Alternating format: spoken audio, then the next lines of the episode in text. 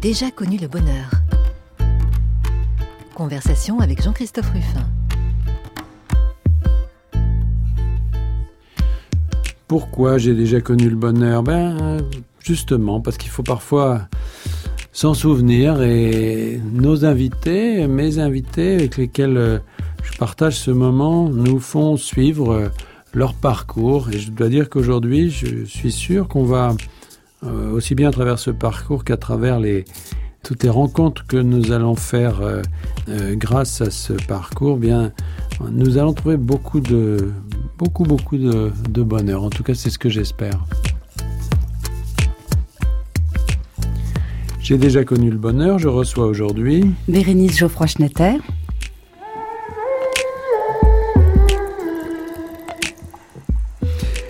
Alors Bérénice Geoffroy-Schnetter, vous êtes un personnage euh, impressionnant parce que d'abord vous avez écrit beaucoup, vous êtes euh, historienne de l'art, euh, archéologue, et, un auteur prolifique, je dirais, sur toutes les questions concernant l'histoire de l'art.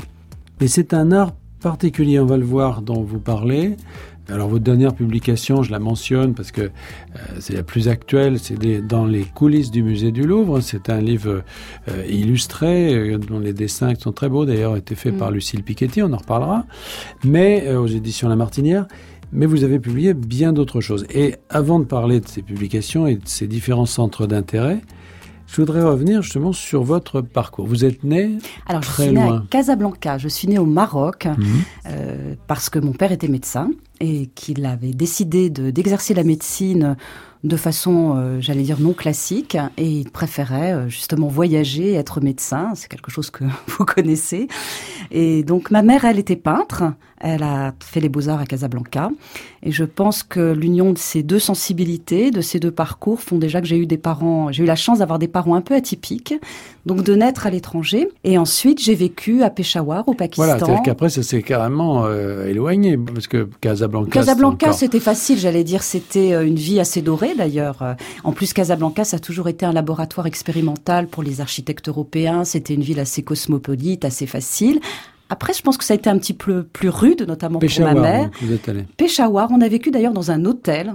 J'adore les hôtels, à mon avis, ça vient de là. Votre père faisait de l'humanité Il dirigeait des missions médicales et surtout c'était un professeur de médecine. Il aimait mettre l'enseignement euh, en place parce qu'il considérait qu'effectivement, euh, une mission, si on part après, euh, malheureusement, ça peut être éphémère.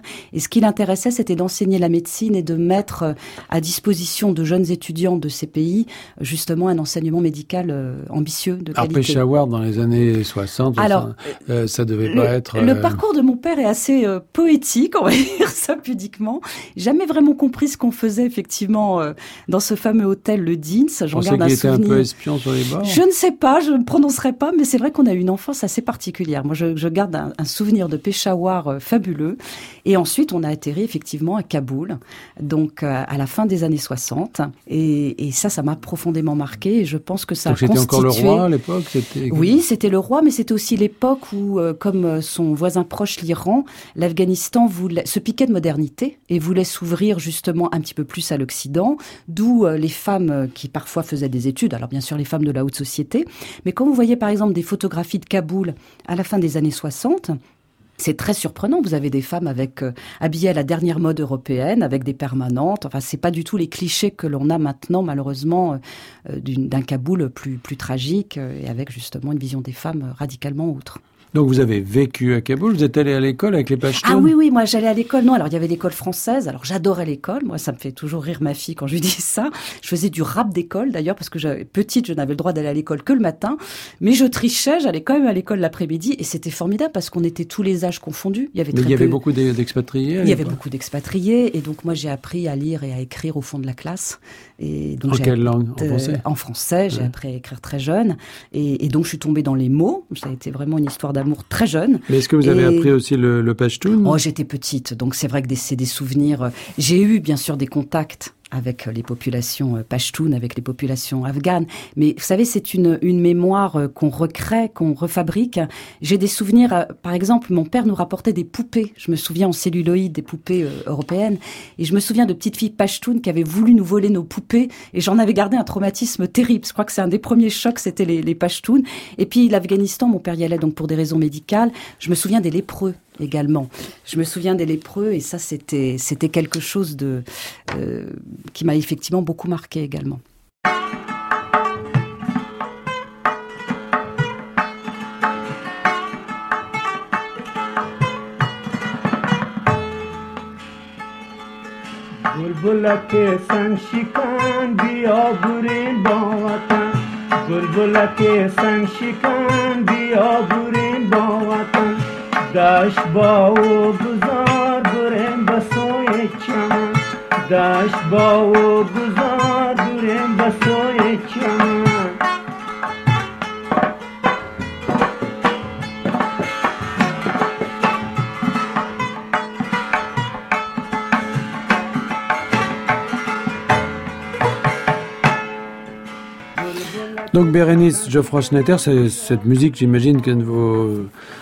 rappelle pas grand-chose parce que vous étiez petite, mais enfin c'est ah. un extrait euh, d'une musique euh, euh, pashtun d'Afghanistan, donc qui a été enregistrée dans la ville de Mazar-e-Sharif en 1968. Mhm. alors c'est exactement l'époque où je suis à Kaboul. Et alors Kaboul est en pleine effervescence parce que Pompidou vient visiter Kaboul. Tous les expatriés sont très excités et il est avec son ministre Bettencourt et bien évidemment il va être appelé euh, Dardar à Paris parce qu'il se passe d'autres événements plus importants qu'une ah visite à Kaboul. Alors après vous aussi vous allez être appelé en France parce que votre père. Euh, Alors hélas j'ai envie de dire parce que nous euh, la France c'est quelque chose d'assez éloigné même si notre, notre mère nous en parle avec des trémolos dans la voix parce que je pense que pour être mère dans Kaboul dans les années fin des années 60 c'est un petit peu difficile. Vous n'avez jamais vécu en France. Hein, j'ai jamais vécu en France et donc on me décrit la France comme un pays euh, édénique. Alors moi j'adore Kaboul parce qu'effectivement on est très libre, on joue dans le djouille, vous savez ces espèces de, de fossés là d'eau stagnante, on adore ça avec ma sœur aînée.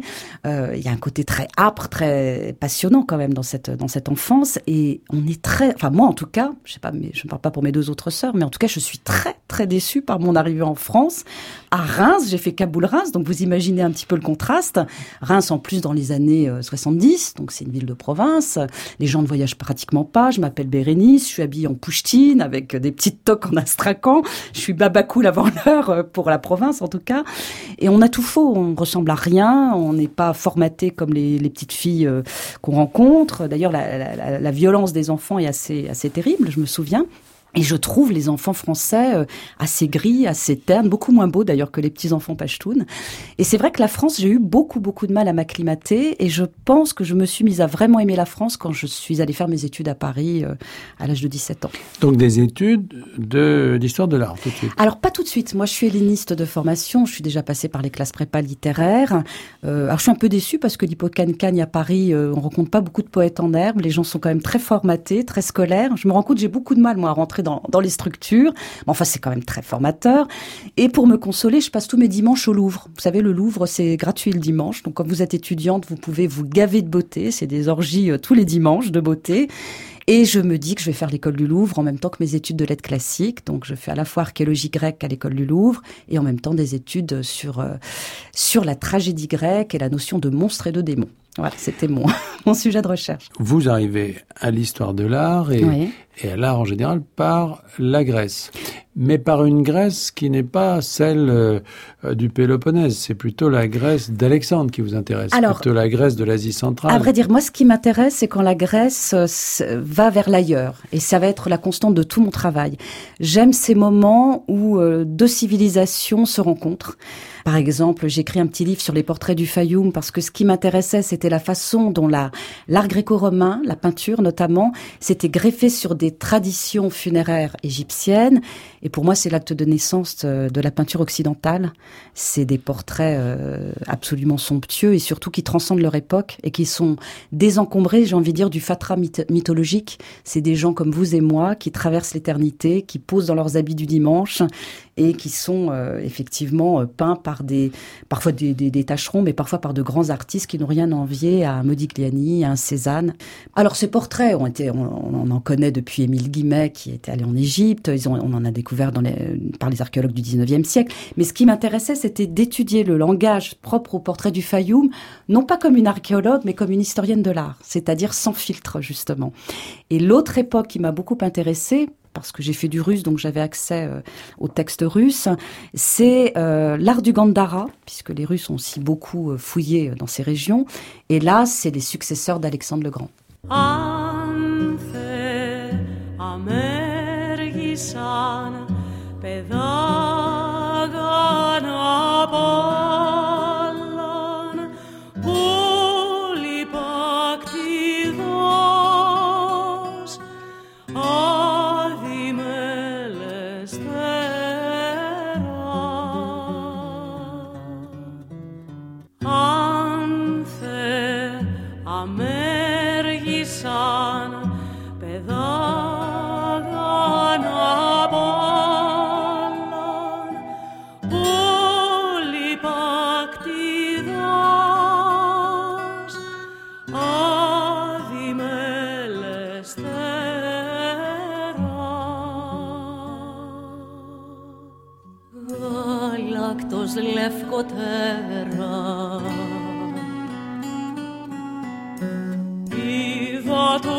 sabalot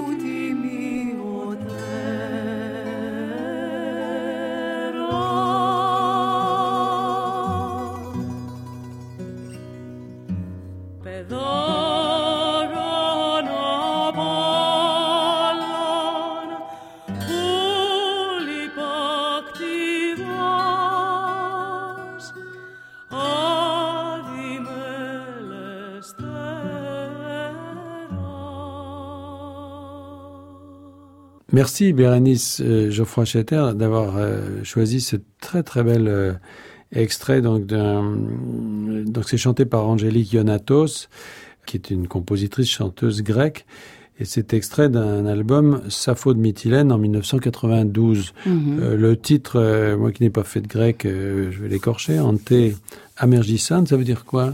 C'est euh, avant. Euh, j'ai vu cueillir des fleurs. Ah oui, mais c'est pas la traduction. C'est pas ça. bon, ben, moi c'est ce qu'on m'a mis. Alors, vous voyez. En tout cas, euh, peu importe, mais c'est très beau. Et nous parlions tout à l'heure de, de cette civilisation grecque à laquelle vous êtes intéressée dans un point de vue d'historienne de l'art. Alors les deux, c'est-à-dire que moi, je, effectivement, j'avais travaillé sur les textes et notamment une de mes premières rencontres, ça a été la tragédie d'Échille. Ça a été les tragédies d'Échille de Ripide et de Sophocle, mais surtout d'Échille. Et effectivement, euh, des poèmes comme ceux de Sappho de Mytilène. Et quand j'ai entendu la voix d'Angélique Ionatos, euh, assez grave, assez et solaire en même temps, ça a été un moment merveilleux. Je me souviens, c'était une, une chanteuse qui se produisait beaucoup au théâtre de la ville et on était beaucoup d'hellénistes à, être des groupies euh, qui la suivaient. On la suivait partout.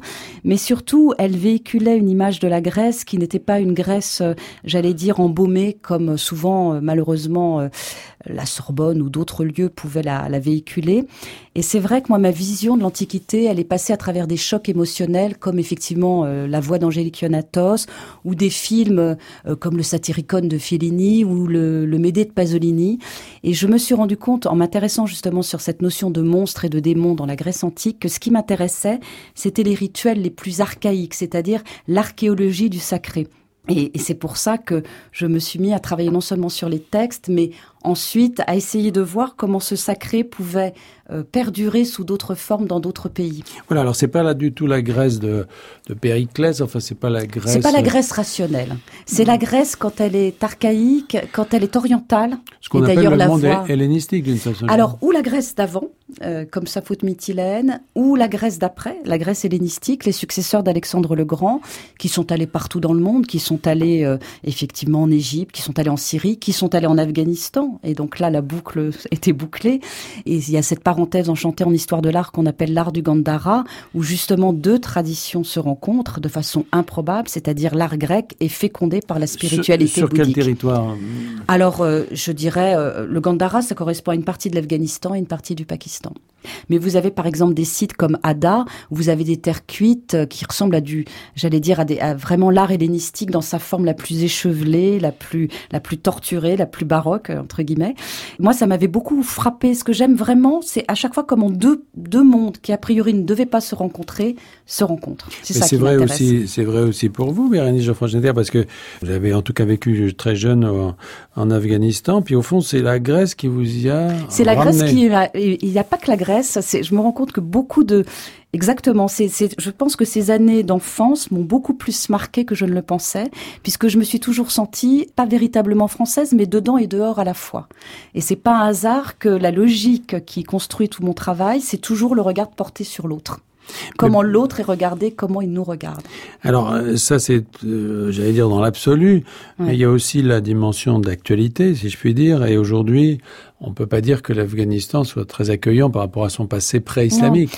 Et puis je pense que c'est aussi un pays, euh, c'est une nostalgie due à l'enfance. C'est un pays. Mon Afghanistan à moi n'est pas un Afghanistan euh, qui a existé forcément. C'est un Afghanistan mythique. C'est un Afghanistan que que je rêve enfant à travers euh, les objets que mes parents ont rapportés, à travers cette collection de bijoux. Et comme par hasard, je vais m'intéresser aux bijoux plus tard que ma mère a rapporté. Ma mère est peintre, donc elle a peint les ciels d'Afghanistan. Et tous les gens qui sont allés en Afghanistan ne s'en sont jamais remis. Euh, il y a une nostalgie de ce pays, de son âpreté, de sa grandeur, de ses paysages, des gens, des personnes qui ont vécu.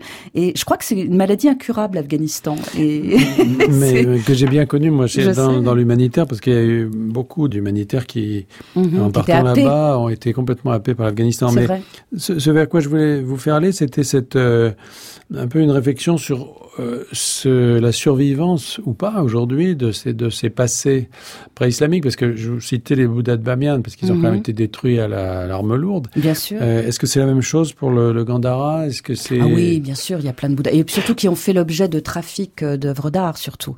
Et on a vu beaucoup de Bouddhas du Gandhara qui ont ressurgi, euh, malheureusement, dans les périodes les plus tragiques.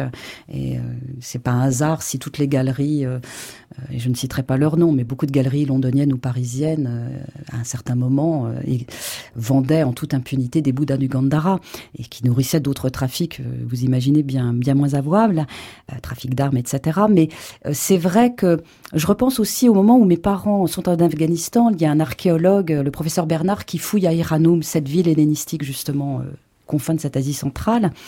Et euh, je veux quand même saluer le travail de ces archéologues parce que sans eux, certains objets auraient totalement disparu, certains témoignages auraient disparu. Et par exemple, le musée Guimet possède des objets euh, qui n'ont plus leur équivalent sur place en Afghanistan.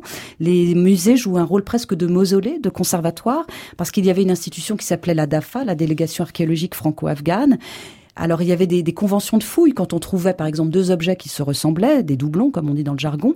Un restait bien évidemment à Kaboul, était conservé dans le musée de Kaboul, et l'autre venait au musée Guimet était conservé en France.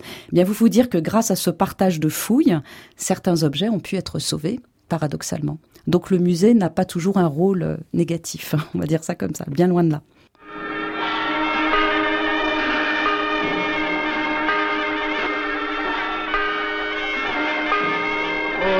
Dio, oh giustizia cara Dio, oh luce del sole, la vittoria che intravedo sopra i miei nemici sarà splendida. Ormai vado diritta al segno e infine mi vendicherò come devo. Oh Dio, oh giustizia cara Dio, oh luce del sole, ascoltate dunque i miei piani. Manderò una delle mie donne a pregar Giasone di venire da me. È giusto che tu sposi la figlia del re. Gli dirò, questo matrimonio sarà molto utile ai nostri figli. Oh Dio! Oh giustizia, cara Dio! Alors nous écoutions un extrait du film de Pier Paolo Pasolini, Mhm. Médée, donc euh, qui date de 1969, Bérénice Geoffroy Schneider. Vous parliez de Médée parce que vous, vous en parliez comme d'une de vos sources d'inspiration. C'est une Grèce primitive. Voilà, c'est ça qui m'avait beaucoup plu dans le cinéma de Pasolini, c'est que justement c'était pas une Grèce euh, aseptisée, une Grèce ripollinée, une Grèce filtrée par notre regard occidental. C'est la Grèce des origines. Moi, c'est celle qui m'intéresse. C'est l'archaïsme le plus le plus rude, le plus âpre du sacré.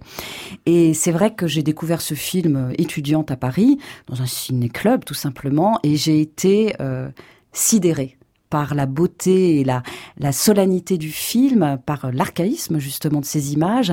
Euh, la Calas n'a jamais été aussi Oui, belle. c'est la voix de la Calas qu'on entendait. C'est la Calas qui joue Médée, qui est un monstre, hein, bien évidemment, mais on dirait une espèce de déa mater. Elle est très hiératique, elle a ce verbe de tragédienne absolument extraordinaire. C'est pas un hasard, mais la Calas est grecque, donc elle dit, euh, comme Angélique Ionatos, elle dit le grec, euh, là en l'occurrence l'italien, En mais avec une âme de tragédienne. Et elle était euh, avec une espèce de haut polos, de haute coiffe, et elle est, elle est couverte de bijoux. Et c'est une idole, c'est pas du tout euh, l'image qu'on peut avoir du péplum, c'est l'anti-péplum, le Médée de Pasolini. L'autre euh, cinéma qui a façonné mon imaginaire, c'est le Satyricon de Fellini, c'est-à-dire là aussi une antiquité euh, revue et corrigée par Dante et par la folie créatrice onirique de Fellini. Voilà, c'est cette antiquité-là, moi, qui m'a plu, qui m'a séduite. C'est par cette antiquité classique, grecque euh, Mhm. et latine, mais grecque surtout, que vous arrivez aux arts premiers. C'est-à-dire qu'au fond, C'est le on- rituel, On oppose souvent l'un à l'autre, mais vous, vous, vous, les, Oui. vous, les, vous les fédérez. C'est-à-dire que Oui. vous, vous vous intéressez à une partie de cet art classique qui finalement est en prise directe avec ce qui ailleurs s'appellera Mm. les arts premiers. Quoi. Oui. Alors, c'est drôle parce que Pasolini avait projeté de faire une Orestie, c'est-à-dire la trilogie euh, d'Échille, en Afrique. Il voulait faire une Orestie africaine. Et c'est un film qu'il a jamais pu terminer. Et il y a un fragment d'une Orestie africaine qui est là aussi un petit bijou de, Pasolini. Et pourquoi il y a, effectivement, je, une construction euh, petit à petit de, de mon itinéraire, c'est que euh, il y a le voyage aussi beaucoup. Et je bascule de l'archéologie à l'ethnologie grâce au voyage, parce que j'aime l'archéologie, j'aime les textes, j'ai une formation de lettres classiques, mais moi j'aime le vivant. Et c'est pour ça que j'ai pas voulu travailler dans un musée. Je vais peut-être les, vexer en disant ça, mais moi j'avais envie de voyager, de rencontrer les gens. Sans doute parce que le tropisme nomade de mon enfance était, était assez fort. Je suis arrivée à l'étude des arts africains océaniens par le biais des voyages, par le biais d'un coup de foudre muséal, pour le coup, euh, la collection Barbier-Muller, et aussi par le biais de- de- d'un voyage que je pensais classique en Indonésie, où d'un seul coup, euh, je pensais aller voir à Java le Borobudur, et en fin de compte, je vais aux îles Célèbres et je découvre les cérémonies Toraja. Et je me dis, mais c'est ça que j'aime. J'aime le rituel quand il est vivant, quand il est palpable, quand il n'est pas dénaturé, et quand il n'est pas, voilà, étudié comme une chose archéologique. Et donc vous avez consacré euh, Bérénice Geoffroy Schneider aux arts premiers, un, livre que vous avez publié euh, chez Assouline à partir de collections privées en fait. hein. Alors, ce qui m'intéressait, c'était pas. J'ai fait plusieurs livres sur les arts africains océaniens, mais il y avait deux tomes. Ces, deux tomes, c'était surtout un ouvrage pour expliquer l'évolution du regard porté sur les peuples et sur les objets. C'est-à-dire que ce qu'on a appelé tribal, primitif, nègre, lointain, et premier pour se donner bonne conscience et effacer euh, Ça c'est la dernière des- dénomination. voilà, mais qui, commence à être récusé d'ailleurs, parce que Ah bien évidemment, euh, chaque, chaque strate de langage euh, dit quelque chose sur l'évolution du regard porté sur ces objets. Moi, ce qui m'a intéressé, c'est de voir comment les artistes souvent étaient en avance sur les gens des musées.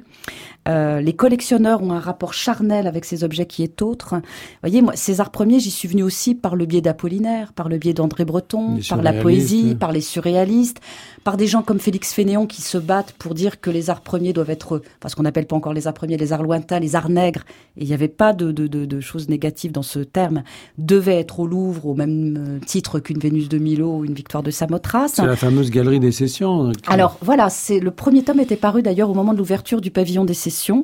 Et, et c'est vrai que c'est toujours aussi beau, c'est toujours aussi magique. Et la muséographie de Villemotte montre que on peut montrer ces objets euh, comme des œuvres d'art à part entière. Elles n'ont pas à rougir de leurs homologues européens, asiatiques et autres.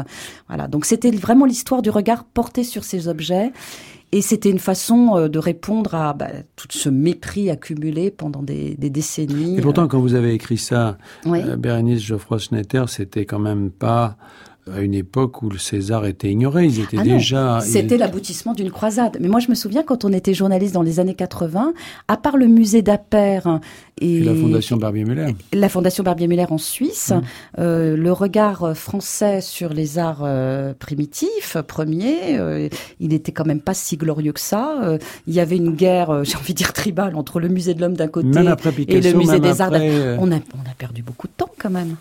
Le pavillon des sessions, euh, c'est quand même presque un siècle après le cri d'alarme lancé par Apollinaire et Félix Fénéon. Mmh. Et il y avait beaucoup de conservateurs du Louvre qui, qui renaclaient à les présenter euh, sur le même plan que leur, leur chef-d'œuvre. Non, non, ça n'a pas été. euh, On s'en rend pas compte maintenant Et- parce que le Quai Branly euh, les met en majesté et que les expositions fleurissent avec des, des, des, des, des regards différents. Mais non, non, ça a été une croisade. to lead us today. What went wrong? Don't dig one pit, always dig two. When you dig a pit for your brother, the same is waiting for you. Oh, mbalima yo donkili dalaw yo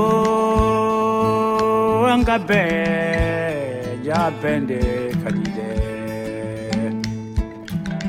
Oh, dinya dong li de yo. Kanga be bende kadi de mbali mau yo. Eh, dong li de yo. Bende nyogonte. Bende nyogonte dunaro de.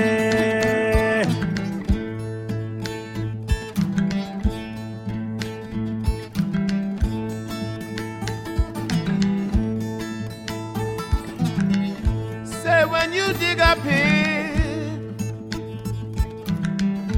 always dig two. Dig a hole for your brother. Same is waiting for you. Waiting for you.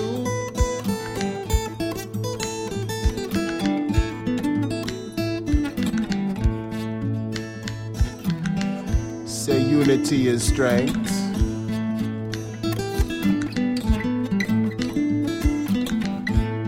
United we stand, divided we fall. All for one and one for all.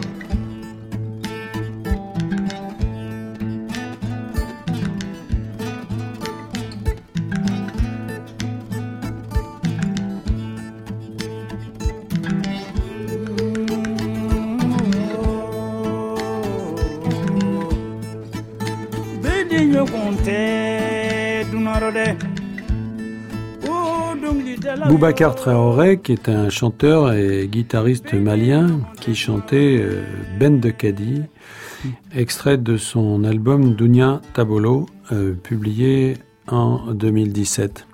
Bérénice Geoffroy Schnetter, euh, je reviens un instant sur cette histoire des arts premiers, cette histoire Mhm. du regard sur les arts premiers. Mhm. Euh, étant entendu que ce mot ne fait Oui. pas lui-même partie de l'évolution des regards. Exactement. Comment vous le résumeriez, ce, ce parcours des regards sur l'art premier que ça, ça commence quand, disons pour nous, en tout cas occidentaux, c'est surréaliste, vous dites? Alors, moi j'ai tendance à dire l'art africain n'est pas né à partir du moment où on l'a regardé nous occidentaux. Non, mais justement, quand est-ce qu'on a commencé à le prendre en considération? Alors, voilà, parce qu'il y a eu le regard de certains médecins, il y a le regard de certains missionnaires, même qui ont sauvé parfois des, œuvres de, de, folie iconoclaste hein, au 19e siècle. Et il y a d'ailleurs de- des médecins qui sont de très grands collectionneurs qui sont en empathie avec la population, qui gagnent leur confiance et qui s'intéressent aux objets. C'est vrai que les, les artistes et les poètes, les écrivains, à l'aube du XXe siècle, ont été pionniers. Ils ont compris, euh, sans doute avec leur regard, à, quel point euh, ces, arts-là ne parlaient pas notre grammaire artistique. Et ils ont eu des fulgurances. Et J'aime beaucoup cette phrase de, de, Picasso quand il débarque au musée du Trocadéro à peu près en 1906 et il dit c'est affreux, j'ai envie de partir, euh, il est mal à l'aise et après, il va en parler comme d'une expérience cathartique. Il va se rendre compte que, que cet art-là n'est pas qu'une, justement, pour faire joli, mais qu'au contraire, il a une dimension profondément sacrée. Et ça va le bouleverser. Et c'est un, cliché maintenant de dire à quel point il a été influencé par ces arts africains. Mais euh, ces Bretons, c'est tous ces passeurs aussi qui ont su regarder, en ce qui concerne Breton, l'art euh, océanien, euh, l'art mmh. des Amérindiens aussi du Nord. Sandras. Et voilà, Sandras, tous ces gens-là ont eu, j'allais dire, l'envie de frotter leur œil, leur sensibilité à des langages autres. ils ont été moins académiques. C'est le début, puis après, comment ça s'est passé dans les années 60 On est passé plutôt... Alors, il y a, eu la décolonisation aussi. Il y a la colonisation, mais il y a aussi des travaux de grands, de grands ethnologues. Et puis, il faut pas oublier aussi l'acte fondateur, euh, par exemple, de l'Afrique fantôme de Michel Léris, qui est un texte tout à fait passionnant, qui est compliqué parce que, euh, à la fois, il y a ces fameuses missions Dakar Djibouti de Griol dans les années 30, mais que maintenant, on a tendance à regarder euh, avec un regard haute parce que on se rend compte que c'est quand même très colonial et que certains objets ont été un petit peu demandé avec insistance, je vais dire ça pudiquement, euh, aux populations rencontrées. Et c'est ce que décrit très bien Michel Léris dans l'Afrique fantôme. Il décrit euh, cette, cette ambiance coloniale. Le musée de l'homme, euh, rappelez-vous, euh, il y a eu des, expositions extraordinaires au musée de l'homme, des grands ethnologues. Euh, donc je, je vais pas. C'était un lieu que moi, quand j'ai débarqué à Paris dans, dans les années 80, j'ai été ébloui par le musée de l'homme. C'était un lieu fantasmatique. C'était un lieu. on voyait les dogons, on voyait les masques esquimaux, on voyait les, les objets, les, toutes ces missions Dakar Djibouti effectivement. Mais ça avait quand même singulièrement vieilli et on regardait ça encore avec une forme de condescendance. Et surtout, on était un peu prisonnier d'un regard euh, ethnologique. En gros, mm. l'esthétique, ça faisait pas sérieux. Mm. Et il a fallu toute une génération d'historiens de, l'art qui ont osé aussi regarder ces objets comme des œuvres d'art à part entière. Le basculement? Le basculement, il s'est fait petit à petit à travers certains écrits. Le musée des arts d'Afrique et d'Océanie, là aussi, c'était plutôt des historiens de l'art. Donc il y avait un petit peu la querelle entre d'un côté les ethnologues, de l'autre côté les esthétisants, on va dire. Mais il y a eu des expositions, par exemple, je me souviens d'une exposition d'Yves Le Fur, La mort n'en saura rien, qui est un titre absolument magnifique, et qui mettait par exemple en parallèle des crânes reliquaires océaniens en regard de reliques occidentales. Et c'était très intéressant parce que ça télescopait deux univers qui a priori là encore n'étaient pas censés se rencontrer, et on voyait que c'était exactement les mêmes mécanismes et la même sophistication qui entoure les rites funéraires. Donc vous voyez, il y a, eu des expositions euh, fondatrices, et puis je le répète, il y a vraiment eu deux lieux qui ont façonné petit à petit cette évolution du regard. C'est le musée d'Appert à Paris qui malheureusement euh, ferme ses portes, vient de les fermer, et, qui a présenté par exemple une exposition qui était remarquable sur les appuis nuques et qui montrait euh, des chevets de l'Égypte pharaonique, des appuis nuques africains au regard de, d'appuis nuques euh, japonais. Et on se rendait compte qu'il y avait, c'était des designers nés, les Africains, qui avaient vraiment une, une science du volume, une science du...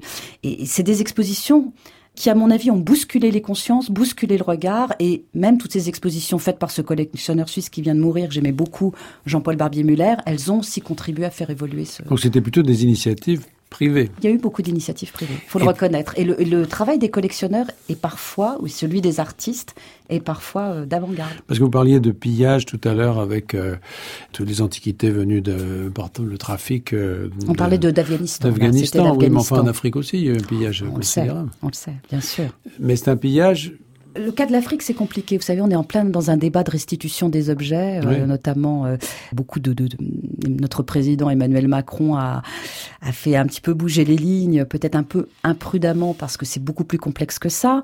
Restituer les objets, mais lesquels, de quelle période, euh, dans quel contexte? Est-ce qu'il y a aussi il y a des musées remarquables en Afrique. Moi, j'ai visité par exemple le musée de Bamako, qui est un musée modèle, on va dire. Euh, il y avait eu une très très belle exposition qui avait été faite avec la collaboration du musée de Bamako sur les objets blessés, les objets réparés, la notion de réparation en Afrique. Donc il y a une anthropologie, il y a une histoire de l'art africaine. Mais il serait temps d'ailleurs qu'il y ait des historiens de l'art africain qui écrivent cette histoire de l'art africain. Moi j'attends ça avec... Euh, et le musée des arts premiers là-dedans, dans ce parcours, c'est le c'est le sceau des prophètes, c'est lui qui clôt tout ou bien euh, Moi, ce que j'aime, je moi, je défends ardemment le musée du Quai Branly parce que euh, ils ont un discours pluriel. Ils ont des expositions d'archéologie, des expositions d'ethnologie pure et dure et des expositions de ravissement esthétique. Par exemple, là, il vient d'y avoir une exposition très joliment intitulée Forêt natale, d'après un vers d'Apollinaire, et qui était consacrée euh, aux arts euh, d'Afrique équatoriale c'était éblouissant. C'était, euh, si vous voulez, dans un tout petit périmètre, Gabon, Cameroun. Euh, on a l'impression que la quintessence des arts africains, en tout cas que, ce que nous occidentaux on a admiré, sont nés sur ce petit territoire, comme vous voyez, Florence, Sienne ont été le berceau Quattrocento d'une pépinière d'artistes. Bah là aussi, c'est un moment euh, absolument incroyable. il y avait des reliquaires Fang, Kota, à tomber de beauté, et, et on pouvait appréhender ces objets comme des œuvres d'art à part entière sans forcément avoir tout le substrat ethnologique. Donc ils font quand même avancer les mentalités. Pourquoi quand même? Bah Parce que, euh, si vous voulez, j'adore croiser les regards. Comme vous l'avez compris, je n'aime pas choisir. C'est-à-dire que j'adore l'ethnologie qui éclaire un objet, mais je considère que le, la signification ethnologique d'un objet ne se suffit pas. Et j'aime aussi cette dimension d'histoire de l'art et d'esthétique. Et j'ai envie de dire que tout mon parcours, c'est à chaque fois mêler différentes lectures. C'est un peu ce que fait le Quai Branly. Et c'est ce que fait très bien le Quai Branly.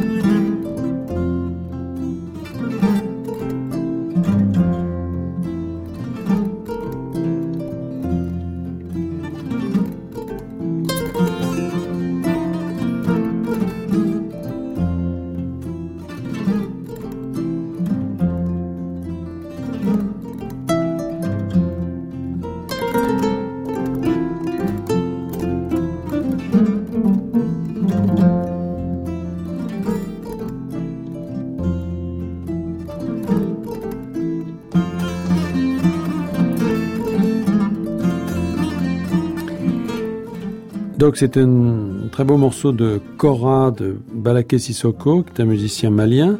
Mhm. Le titre c'est Boubalaka, publié donc euh, en 2012. Alors euh, Bérénice Geoffroy Schneider, euh, nous parlions des arts premiers, mais vous, vous avez écrit, vous avez travaillé aussi beaucoup sur leur version, euh, j'allais dire vivante, mhm. c'est-à-dire les bijoux. Les bijoux, la mode. J'ai suivi beaucoup le festival de la mode africaine à Niamey et c'était éblouissant. Par exemple, au Bénin, vous avez multitude d'artistes passionnants. Euh, je pense à Romuald Dazoumé, vous savez, qui détourne des bidons pour en faire des sortes de masques. Et avec en plus toute sa culture euh, béninoise, mais même avec des, des, allusions vaudou. Et puis vous avez ces créateurs de mode que moi j'ai eu la chance de rencontrer. J'avais fait un petit livre qui s'appelait L'Afrique est à la mode. Et c'était là encore la réciprocité, c'est-à-dire l'Afrique est à la mode chez nous. Elle a inspiré des gens comme Yves Saint-Laurent, bien évidemment. Mais aussi, euh, vous avez des Galliano en herbe, vous avez des des créateurs exceptionnels en Afrique j'allais dire, d'une dimension onirique euh, qui ferait pas lire de jalousie bien des couturiers de nos, de nos latitudes. Donc moi, ce qui m'intéressait, c'était de montrer que l'Afrique, là aussi, c'est pas muséal, c'est pas euh, naphtaline, euh, comme je l'espère ma vision d'autres pays. Et, et j'ai rencontré effectivement des artistes comme des photographes, Malik Sidibé qui nous a quittés il y a mmh. pas si longtemps. on a écouté tout à l'heure Boubacar Traoré. Bah, Boubacar Traoré connaissait très bien Malik Sidibé, donc ce photographe extraordinaire qui avait son studio à Bamako que j'avais rencontré. Mais il y a un certain paradoxe quand même à, désigner ces arts africains sous le titre d'art premier. Pour moi, c'est pas la même chose. Hein. C'est euh, les objets, euh, j'allais dire conservés dans les musées, qui ont été collectés au 19e ou au début du 20e à la faveur de missions ethnologiques, etc. C'est c'est de l'art malheureusement euh, qui obéissait à des à des cérémonies rituelles et qui j'ai envie de dire, euh, ne vivent plus qu'épinglés comme des bibelots dans nos musées et offert à notre adaptation esthétique. Pour vous entre euh, ça dépend, ça dépend des coins d'Afrique, mais c'est vrai qu'il y a aussi une création artistique contemporaine et bien des artistes contemporains que vous rencontrez n'aimeraient pas être classés sous l'étiquette évidemment, Évidemment, c'est très réducteur. Pour eux. Oui, mais ce qui n'empêche qu'ils qui n'empêche qu'ils l'ont regardé. Sont dans une filiation avec César aussi. bien évidemment, ils sont pas nés ex nihilo, ils ont leur sensibilité. Je parlais de Romuald Dazoumé, il a regardé les masques. Euh, et, et, bien évidemment, il les a détournés pour en faire autre chose. Bien évidemment, un Africain euh, n'est pas comme ça, mais, mais c'est quand même, je, je trouve que c'est parfois insultant de faire des expositions d'art africain où on montre ses masques, etc. Et puis il y a un peu la libye de l'artiste contemporain pour se donner bonne conscience juste à côté. je pense qu'il y a des artistes suffisamment forts pour être pris. Mais c'est un peu compliqué aussi parce que si vous si vous établissez une coupure totale entre ce passé et aujourd'hui, il n'y a pas une coupure totale. mais mais, mais c'est compliqué. Par exemple, je me souviens avoir fait des missions au Gabon. Et je devais délivrer, euh, avec une amie euh, critique d'art contemporain, on devait donner des bourses à des jeunes euh, étudiants de l'école des beaux-arts de Libreville. Alors je m'étais amusée à leur montrer d'ailleurs comment on présentait l'art de leurs grands-parents de leurs arrière-grands-parents, les reliquaires Fang, euh, au pavillon des sessions justement, euh, euh, comme des bibelots sur des socles, un petit peu, j'allais dire, tirés vers notre regard à nous, vers notre grille de lecture. Ils étaient à la fois très fiers parce que leur art était dans les musées occidentaux, au Louvre en plus, mais en même temps, ben oui, on, cet art-là, on l'avait un petit peu castré, c'est-à-dire qu'on lui avait enlevé sa dimension magico-religieuse et, et ses reliquaires Fang ou Kota ils surplombaient des ossuaires et donc les, les, les os de leurs ancêtres. Donc, et je m'étais en même temps aperçu que ces jeunes étudiants des beaux-arts, il y avait une coupure avec ce passé. C'était quelque chose de, vous savez, comme des enfants actuellement qui parleraient de leurs grands-parents, arrière-grands-parents, euh, leur bondieuserie, en gros. Et puis, il faut pas oublier qu'il y a quand même eu des coupures. Il y a, je veux dire, il y a des rituels qui ne vivent plus. Il y, a, encore des, masques qui dansent dans certaines régions d'Afrique, mais il y a, voilà, il y a d'autres religions qui, sont concurrentes. Il y a l'islam, il y a la chrétienté, et puis il y a l'évolution du, voilà, des pratiques religieuses, du sacré. Ce qui est intéressant aussi dans votre travail, euh, Bérénice Geoffroy-Schnetter, c'est que travers les bijoux, mais aussi à travers, par exemple, les coiffures. Vous avez montré que toute cette créativité s'exprime euh, d'une façon, voilà, très variée. Enfin, il n'y a pas que l'art au sens avec un grand art. C'est nous qui avons établi occidentaux une césure entre euh, art décoratif et grand art, euh, c'est-à-dire la peinture, la sculpture académique dans nos, nos catégories académiques. Euh, non, je trouve que justement, dans ce, pour reprendre cette anecdote du Gabon, je me souviens, on avait donné le premier prix à une jeune femme qui avait fait une sorte de performance théâtrale avec justement des parures absolument extraordinaires. Elle était arrivée là aussi comme une déamateur des origines avec un, un panier d'œufs qui était éclairé euh, par en dessous et elle avançait comme ça. Euh, c'était absolument magnifique. Et pour en revenir à ça, c'est vrai que euh, moi je me suis beaucoup intéressée aux bijoux parce que c'est une forme vivante et que surtout c'est le résumé d'une culture. Quand certains rites sont évanouis, quand la grammaire de certains rituels et de certaines formes effectivement s'est évaporée, c'est souvent le bijou qui devient, euh, j'allais dire, la dernière survivance. Et souvent c'est le résumé du monde d'une culture. Je voudrais quand même mentionner le petit livre que vous avez publié récemment, le petit carnet, en fait, ah. qui n'est pas de vous, mais dont vous avez fait la présentation et la traduction euh, de Gauguin, donc ce carnet maori qu'il a publié. Oh, ça, euh, ça a été un coup de foudre. Ça a été. Euh, euh, les éditions Gallimard ont eu cette très jolie idée euh, de reproduire dans un, un très joli petit facsimilé oui. l'introduction culte maori, qui est un petit peu la genèse de tout ce que Gauguin va faire à Tahiti. Et c'est, j'allais dire, d'une fraîcheur et d'une poésie extraordinaire, parce que c'est une, une toute petite objet. Et on voit l'écriture d'ailleurs très fluide, très élégante de Gauguin. Et il, essaie de faire œuvre d'ethnologue et en même temps de, de sauver de l'oubli euh, les, les, rites maoris, puisque quand il arrive à Papette, ça ressemble à une petite euh, métropole ennuyeuse, une petite ville de province étriquée. Et donc il est très déçu. Et donc euh, il va consigner euh, comme un fou tous ces rites en déshérence, en pillant pas mal les travaux d'un ethnologue, il faut bien le dire, limite en les plagiant. Mais ce qui est merveilleux dans ce petit carnet, c'est pas tant la littérature de Gauguin, c'est les dessins qui accompagnent ses écrits, qui sont d'une fraîcheur incomparable et qui, qui nous mènent au cœur même du processus créatif de Gauguin on est euh, dans la genèse de, de toute l'étoile tahitienne de Gauguin. Alors on le voit dans tout votre travail, Bérénice Geoffroy-Schnetter, il, il, y a un enthousiasme, il y a une couleur, quelque chose qui réconcilie ceux qui seraient éventuellement fâchés euh, avec l'art ou avec euh, l'histoire de l'art et, et, avec les musées.